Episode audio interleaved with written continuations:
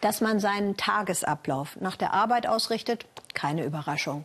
Nach kranken Eltern oder Kindern, die aus der Schule kommen, ist jetzt auch nicht wirklich neu. Aber dass man in New York seinen Tagesablauf nach der Straßenreinigung ausrichtet? Marion Schmickler nickt. Oh ja, Straßenreinigung. Viel zu viele Autos und viel zu wenig Platz. Wer sein Auto liebt, muss geduldig sein und blechen. 700 Dollar kostet ein Parkplatz im Monat. Nach oben keine Grenze.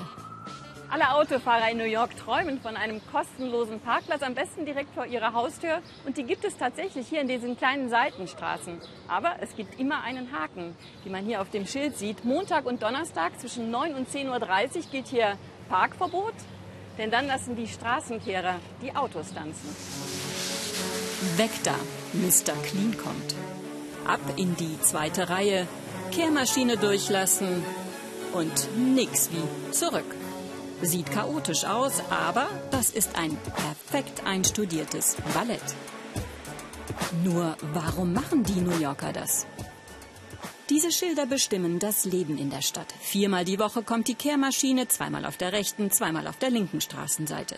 Für die Autofahrer heißt das jede Woche stundenlang warten. Die ganze Familie ist eingespannt, wenn das Auto umgesetzt werden muss. Mein Mann hat den Anfang gemacht, ich habe um halb zehn übernommen, mein Sohn hat den Hund ausgeführt und dann bei mir abgeliefert. Das Parksystem hier ist gut. Was hart ist, du musst im Auto sitzen bleiben, auch wenn die Kehrmaschine längst durch ist. Da sitzt du dann eine Stunde, oft sogar länger. Wer kein Knöllchen riskieren will, bleibt sitzen bis zum bitteren Ende der Kehrzeit. Vorschrift ist Vorschrift, doch viele New Yorker nehmen es gelassen. Im Auto zu sitzen, das hat etwas Beruhigendes. Sogar an kalten Tagen sitze ich gerne hier und beobachte, was auf der Straße passiert. Man trifft seine Nachbarn. Ich find's gut. Aber wehe, der Parkplatz ist doch weg, wenn Pete durch ist. Dann gibt's oft Streit und Schreierei. Manche Leute flippen total aus. Kollegen von mir sind sogar körperlich angegriffen worden. Wenn Pete und seine Kollegen unterwegs sind, ist die Polizei nie weit.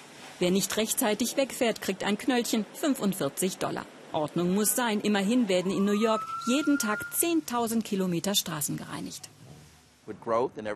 Die Stadt wächst, es gibt mehr Autos, deshalb brauchen wir Vorschriften, die uns dabei helfen, die Straßen zu reinigen. Alle wollen doch in einer sauberen Stadt wohnen. Außerdem verdient die Stadt jedes Jahr eine halbe Milliarde Dollar mit Knöllchen. Wer also nicht warten will, muss eben umsteigen.